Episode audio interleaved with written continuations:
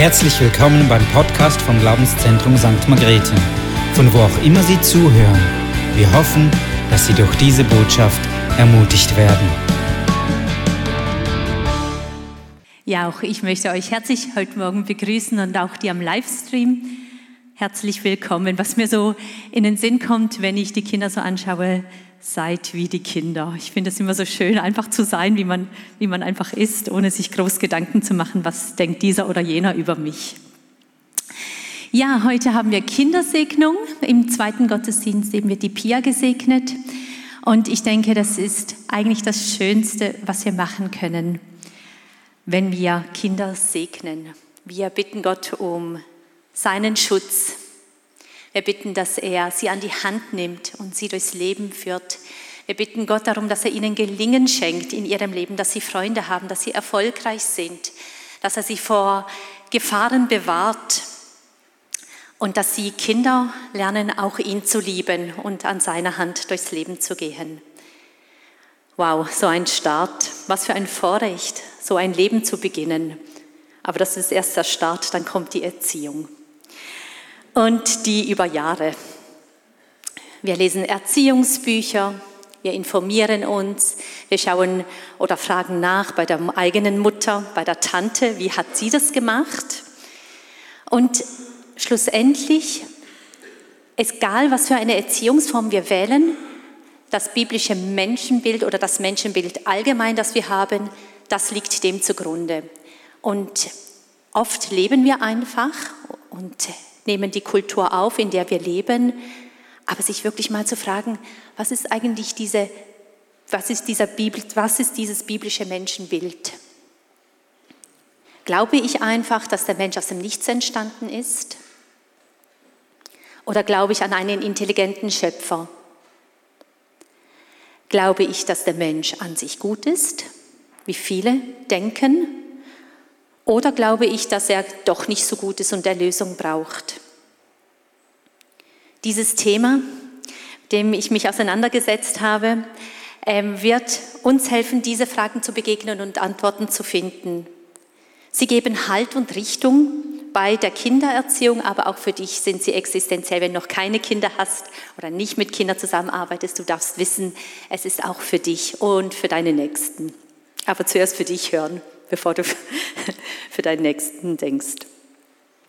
Ja, gerade auch in unserer heutigen Gesellschaft ähm, ist es so immens wichtig, dass wir wissen, wo finden wir Orientierung, wo finden wir Halt. Und schlussendlich sind das diese Wurzeln, die uns handeln lassen. Und darum ist dieses Thema eben so, so wichtig. Und ich möchte mit euch fünf Punkte anschauen ähm, und es gäbe noch so viel mehr, aber ich möchte einfach mal diese mit euch beleuchten. Und nicht nur beleuchten, sondern ich wünsche mir so sehr, dass ihr sie hört, drüber nachdenkt, sie wirklich als euers dann nehmen könnt und danach handeln könnt. Der erste Punkt, ich bin ein Geschöpf Gottes. Ich bin in seinem Ebenbild geschaffen. So gut zu wissen, wir sind kein Zufallsprodukt eines Liebesaktes. Nein, Gott hat dich gewollt, schon vor Grundlegung der Welt hat er gesagt, dich will ich. Genau jetzt, an diesem Tag, zu dieser, in dieser Generation will ich dich haben. Gott hat dich wunderbar geschaffen. Das war auch der erste Punkt, den Thomas letzte Woche erwähnt hat in seiner Predigt, als er über den Punkt Willkommenskultur geredet hat. Jeder ist willkommen, weil jeder wunderbar und einzigartig geschaffen ist. Du bist unvergleichbar mit irgendjemand anderem. Und so dankt Gott David im Psalm 139, 14. Ich danke dir, Gott, dass ich erstaunlich und wunderbar gemacht bin. Wunderbar sind deine Werke und meine Seele erkennt das wohl. Er staunt. Er sagt, ich danke dir, Gott, dass ich erstaunlich und wunderbar gemacht bin, erstaunt über das, was Gott tut, dass er so etwas vollbringt. Und ist es nicht jedes Mal ein Wunder, wenn ein Kind auf die Welt kommt, was alles dran ist? Die Finger, die Füße, die Nase. Und mich hatten immer bei unseren Kindern die Ohren so fasziniert. Ich fand, die waren irgendwie so künstlerisch hergestellt. Habe ich gedacht, das ist einfach so was Geniales. Und die Frage ist, weiß ich es nur? Kenne ich das einfach, weil ich die Bibel lese und was Gott sagt stimmt? Oder kann ich das wirklich bejahen für mich und für andere? Ich wünsche mir, dass du dich so sehen kannst, dass Gott dich wirklich erstaunlich und wunderbar gemacht hat. Aber auch dein Nächster, er ist auch wunderbar und erstaunlich gemacht. Wir wollen versuchen, uns aus dieser Sicht auch zu sehen, wie Gott uns sieht. Unsere Geschwister, gerade auch in der Kirche, wenn wir hier zusammen sind, dass wir uns so sehen können. Gerade dann, wenn es vielleicht einmal schwierig ist oder wenn dein Kind gerade so schwierig ist, dass du wirklich das sagen kannst, du bist erstaunlich und wunderbar gemacht oder dass du es zumindest denkst. Ja, und wenn wir einen Schöpfer haben, ähm, wie der Psalm das ausdrückt, dann haben wir ihm auch eine Verantwortung gegenüber. Also ich kann nicht einfach mich selber leben. Ich kann nicht einfach mein Leben in die Hand nehmen und sagen, es gibt zwar einen Gott, er hat mich zwar geschaffen, aber jetzt lebe ich, wie ich will. In Jesaja 43,1 steht, ich habe dich bei deinem Namen gerufen, du bist mein. Und das bedeutet auch, dass dein Kind nicht dir gehört. Irgendwie tut das gut zu wissen. Er hat mir uns die Kinder anvertraut. Wir haben eine Verantwortung den Kindern gegenüber, aber sie gehören schlussendlich Gott. Und er hat dir die Verantwortung gegeben für dein Kind. Und er, hat, er traut es dir zu, dass du es gut machst.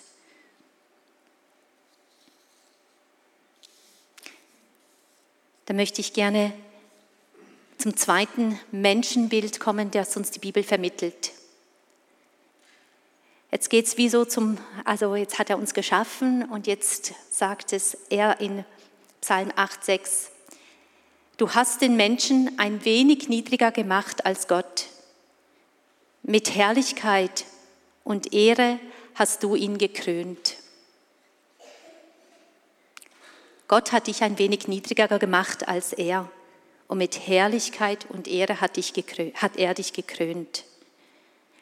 Gott macht dich nicht nur und lässt dich irgendwo, sondern er erhebt dich, er würdigt dich in deiner Situation, wo du auch drin stehst. In Gottes Augen hast du einen unbezahlbaren Wert. Und diesen Wert hast du einfach bekommen. Du kannst in dir nicht erarbeiten, du kannst nicht besser sein in dem Sinn, sondern Du bist schon mit unendlichem Wert ausgestattet. Das befreit uns doch, uns von anderen, von anderen uns immer vergleichen zu müssen und einem Idealbild nachzurennen, wie wir eigentlich sein sollten. Es gibt uns Ruhe in uns selbst. Und auch das Idealbild, das uns von den Medien vermittelt wird, wie wir sein sollen, das müssen wir gar nicht mehr nachjagen denn wir wissen, wer wir sind in Gott. Und wir orientieren uns an dem, was die Bibel sagt und was sie denkt. Und wir machen es nicht abhängig von Situationen und Meinungen. Das habe ich mir schon sehr oft immer wieder auch sagen müssen in meinem Leben, unabhängig davon, was andere über mich denken oder sagen. Ich will so, mich so sehen, wie Gott mich sieht. Und diese Sicht die sollen wir auch über unseren Kindern haben. Er hat sie mit Ehre und Herrlichkeit gekrönt. Gerade dann, wenn es vielleicht mal schwierig wird.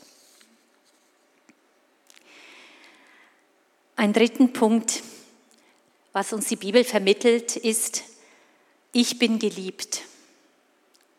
Und Gott freut sich an mir. So, das ist sowieso der Höhepunkt. Er hat uns wunderbar geschaffen. Er hat uns mit Ehre und Herrlichkeit gekrönt und er liebt uns und freut sich über uns. Wow. In Zephania 3, in einem Buch aus dem Alten Testament, im Kapitel 3 wird im ersten Teil beschrieben, es wird dort über Israel beschrieben, ein Volk, das sich von Gott entfernt hat. Es waren Propheten, sind aufgestanden und haben das Volk gewarnt. Aber Sie folgten diesen Propheten nicht. Sie folgten Gottes Wort nicht. Sie gingen ihren eigenen egoistischen Weg. Im ganzen Land spürte man diesen politischen, gesellschaftlichen, ökonomischen Zerfall. Und das ist in diese Situation, wo dann dieser Vers dann hineinkommt, den wir jetzt gleich sehen werden. Gott kommt zu seinem Volk trotz allem, trotz dieser Situation, trotzdem, dass sie sich abgewendet haben. Und er sagt, der Herr oder ich bin in eurer Mitte. Ich bin ein starker Retter. Von ganzem Herzen freue ich mich über dich. Weil er dich liebt, redet er nicht länger über deine Schuld. Ja, er jubelt, wenn er an dich denkt. So ist Gott. Auch wenn wir Fehler gemacht haben, ich weiß nicht, in was für einer Lebenssituation du bist, auch wenn du das Gefühl hast, dass dein Leben aus seinen Händen läuft, aus dem Ruder läuft, auch wenn du in der Vergangenheit Schuld auf dich geladen hast. Ja, er jubelt über dich, wenn er an dich denkt. Er freut sich an dir und er liebt dich unendlich. Und ich habe so, so viel mal schon zu Gott gesagt, Gott, danke, dass du mich liebst. Du hast ja eigentlich gewusst, wie ich bin, aber trotzdem hast du mich gemacht und du wolltest mich und du wolltest auch in mir leben und danke dir vielmal dafür. Obwohl du mich kanntest, hast du mich geliebt. Obwohl er unsere Kinder kennt und ihren Weg kennt, er wird sie lieben und er wird sich über sie freuen. Und jetzt wäre es so schön, wenn man jetzt aufhören könnte. Ähm, und bei diesem, ja, Gott freut sich, Gott liebt mich, alles schön, alles gut. Aber die Bibel verschweigt uns auch zwei weitere Punkte nicht. Nämlich, dass der Mensch sündigt und Erlösung braucht. Jeder der Kinder hat, weiß auch von sich selbst, als du Kind warst, dass Kinder irgendwann Böses tun. Sie stehlen Süßigkeiten aus dem Kühlschrank, obwohl sie nicht dürfen. Sie sind neidisch auf ihren Bruder, auf ihre Schwester. Sie lügen, weil sie die Konsequenzen ihrer Handlungen nicht tragen wollen. Und so heißt es in Markus 7, 21, Vers 23. Und ich habe, ähm, weil die Folie nicht so lang war, habe ich da ähm, etwas ausgelassen, das ich euch jetzt aber hier nicht vorenthalten will. Jesus spricht, aus dem Herzen der Menschen kommen die bösen Gedanken hervor. Ehebruch, Unzucht, Mord, Diebstahl, Geiz, Bosheit, Betrug, Lüge, Zügellosigkeit, Neid, Lästerung, Hochmut, Unvernunft. All dieses Böse kommt von innen heraus und verunreinigt den Menschen. So sehr auch der Mensch wunderbar gemacht ist, mit Ehre, Würde gekrönt, so verfehlt jeder Mensch auch. Kein Mensch ist gut. Und warum ist dieses biblische Menschenbild so wichtig für uns? Warum muss dieser unbedingt da sein? Wenn wir zum Beispiel glauben würden, dass der Mensch gut ist, könnte die Konsequenz sein, dass wir alles entschuldigen würden. Also ein Kind ähm, stiehlt zum Beispiel was und wenn wir denken, dass das Kind gut ist, würden wir sagen, ach ja, das hat vielleicht mal einen kleinen Ausrutscher gehabt oder ja, das ist alles gar nicht so schlimm. Also es müsste die Konsequenzen nicht tragen. Wenn wir so denken, wenn wir denken, dass der Mensch gut ist, dann handeln wir gegen die Bibel, gegen das, was Gott uns vermittelt. So gut sind wir nämlich gar nicht, wenn wir ehrlich sind.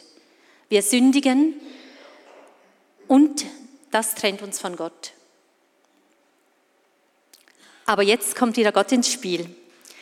Weil er uns gemacht hat, weil er uns kennt, weiß er auch wieder, wie wir zurück in diese Gemeinschaft kommen können. Er schickt Jesus auf diese Welt. Jesus stirbt am Kreuz für all das, für all unsere Verfehlungen, für all unsere Sünden und versöhnt die Welt mit Gott. Jeder, der daran glaubt, dass Jesus für die Sünden gestorben ist und sein Leben ihm anvertraut, erhält Frieden. Römer 5, Vers 1 sagt, nachdem wir durch den Glauben von unserer Schuld frei, freigesprochen worden sind, haben wir Frieden mit Gott durch unseren Herrn Jesus Christus. Wir brauchen Jesus und seine Vergebung am Kreuz. Wir brauchen ein demütiges Herz, das erkennt, dass wir den Herrn brauchen. Unsere Kinder, auch wenn sie christlich vielleicht aufwachsen, sie brauchen ein demütiges Herz. Viele in christlichen Familien können auch Kinder christlich sozialisiert sein und Gutes gegen außen scheint alles gut. Aber wie wir vorhin den Vers gelesen haben in Markus 7, von innen heraus kommen diese Gedanken und Motive. Wir sehen nicht in ein Kind hinein, wir sehen nur an den Menschen oder an dieses Kind heran, aber wir bitten darum, dass Gott ihnen hilft, dass sie demütig sein können und wissen, sie brauchen Jesus, sie brauchen Vergebung, sie brauchen eine Lebensübergabe. Als aber Simon Petrus das sah, steht in Lukas 5, fiel er zu den Knien Jesu nieder und sprach, Herr, gehe weg von mir, denn ich bin ein sündiger Mensch. Möchte zum letzten Punkt kommen. Wir haben gehört von dem Anfang, wie Gott den Menschen erschaffen hat, ihn mit Ehre und Würde gekrönt hat, ihn liebt und sich freut an ihm, dass der Mensch sündigt. Und jetzt kommen wir wie zum Schluss. Der Mensch ist vergänglich. Obwohl du ein wunderbares Geschöpf bist, alterst und manchmal auch krank bist, unser Leben hier ist nicht ewig. Und so möchte ich aus Psalm 90 vorlesen. Zum Staub zurückkehren lässt du den Menschen. Du sprichst, ihr Menschenkinder kehrt zurück. Du schwemmst sie weg, ein Schlaf sind sie. Sie gleichen das Gras, das am Morgen wächst. Am Morgen blüht es auf und wächst empor, am Abend wird es welk und verdorrt. Die Zeit unseres Lebens währt 70 Jahre, wenn es hochkommt 80. Ja, das biblische Menschenbild beinhaltet auch Vergänglichkeit und Tod. Tod und Krankheit soll auch mit unseren Kindern nicht stillschweigend unter den Teppich gekehrt werden, sondern soll darüber geredet werden.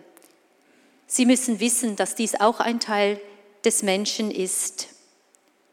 Denn weiter steht, lerne zu bedenken, dass wir sterben, auf dass wir klug werden. Wir sollen klug werden, weil wir wissen, dass wir irgendwann diesen, diese Welt verlassen werden. Es soll uns helfen, klug und weise zu sein, nicht gedankenlos in die Zukunft zu leben und sagen, ach, ist mir egal, was danach kommt. Es gibt Menschen, die denken, nach dem Tod ist alles aus. Es spielt sowieso keine Rolle, wie ich mein Leben lebe. Es gibt eh keine Hoffnung. Sie resignieren.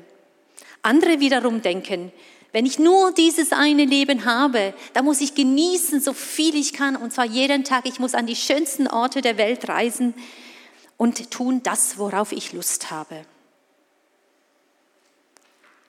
Ich bin so froh, dass wir irgendwann im Himmel sein werden, wo wir die schönsten Orte bereisen können. Auch wenn ich so viel noch gerne getan hätte oder tun würde, ähm, tun würde in meinem Leben. Ich weiß, bei Gott darf ich das alles nachholen. Und es gibt Hoffnung. Darüber müssen wir auch mit diesen Kindern reden, über diese Hoffnung. Bei Gott werden wir Frieden haben, ohne Schmerz, ohne Krankheit, ohne Tod und ohne Leid. Und so gut zu wissen, auch wenn wir alt werden oder krank sind, Gott wertet uns nicht ab. Auch wenn es die Gesellschaft tut und wenn wir uns so vorkommen, als wären wir nicht mehr so an vorderster Front, wenn wir alt sind. Aber Gott ehrt uns bis zum diesseitigen Lebensende. Was könnte uns da Besseres passieren? Ich bin so begeistert gewesen, als ich die Predigt vorbereitet habe, wie viel es mir selber gegeben hat. Und mein Anliegen war auch, dass ich das nicht nur weiß im Kopf, im Kopf weiß ich es ja oder wissen wir es meistens ja, aber dass wir das wirklich leben können, dass es ein Teil von uns wird und dass es Auswirkungen hat auf meine Nächsten, auf unsere Kinder, auf eine Generation, die wirklich Orientierung und Halt braucht. Das biblische Menschenbild zeigt erstens, dass wir wunderbar gemacht sind, dass wir mit Ehre und Würde oder Herrlichkeit gekrönt sind, dass Gott sich über uns freut und uns unendlich liebt, aber auch, dass wir sündigen und Erlösung brauchen und dass wir vergänglich sind. In dieser kommenden Woche, wenn du Small Group hast oder mit Menschen zusammenkommst, dann rede über diese Punkte. Lass sie wirklich ein Teil von dir sein. Und es wird dir Stabilität geben und Ausrichtung und du wirst auch danach handeln können, nach diesen Grundsätzen. Wir wollen nun eine Zeit uns nehmen, wo wir in die Gegenwart Gottes kommen wollen. Und wenn du merkst, dass einer dieser Punkte dein Leben angesprochen hat, wo du merkst vielleicht, ich bin in einer Krise und ich fühle mich überhaupt nicht geliebt von Gott, ich kann mir überhaupt nicht vorstellen, dass Gott sich über mich freut, oder du erlebst gerade Leid und Krankheit und du darfst wissen, Gott ist bei dir und er ehrt und würdigt dich. Du hast einen unbezahlbaren Wert so darfst du das wirklich vor Gott bewegen. Wir werden auch hier Menschen haben, die dich, für dich beten, wenn du Gebet wünschst. Und wir wollen einfach Gott in dieser Zeit suchen.